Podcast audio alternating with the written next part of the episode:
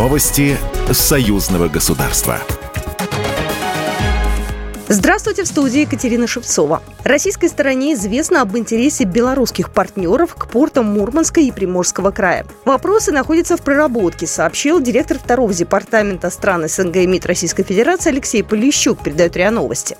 Насколько известно, в соответствии с договоренностями президентов двух стран, правительство России еще весной этого года приняло решение о передаче порта Бронко под управление новой компании. Это решение устраивает наших белорусских союзников, напомнил он. По его словам, с учетом планов развития Северного морского пути, перспективным направлением является строительство белорусских портовых мощностей в Кольском заливе и на Дальнем Востоке.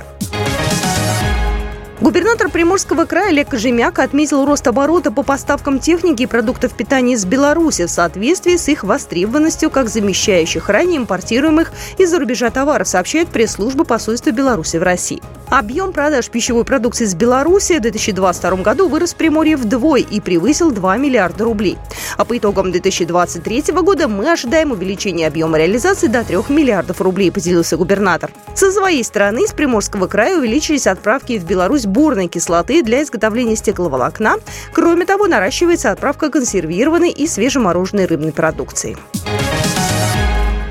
Беларуси с рабочим визитом посетила делегация торгового представительства Российской Федерации в Республике Беларусь, сообщает пресс-служба Академии. В ходе переговоров с заместителем председателя Президиума НАН Беларуси Александром Кильчевским стороны обсудили вопросы продвижения белорусской продукции в регионы Российской Федерации. Была достигнута договоренность о посещении российской страной в ближайшей перспективе ряда организаций НАН Беларуси с целью более детального изучения наработок Академии.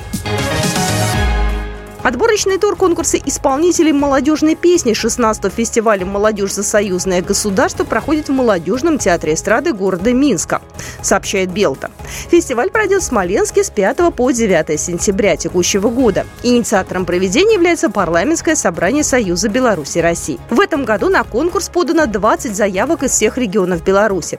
Профессиональное жюри отберет 8 участников, которые в сентябре представят республику на фестивале в Смоленске. Ключевым событием фестиваля февраля станет конкурс исполнителей молодежной песни.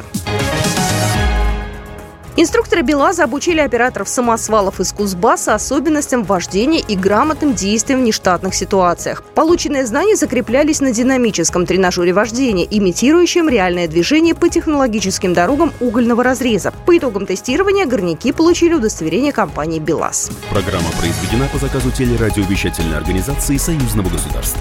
Новости союзного государства.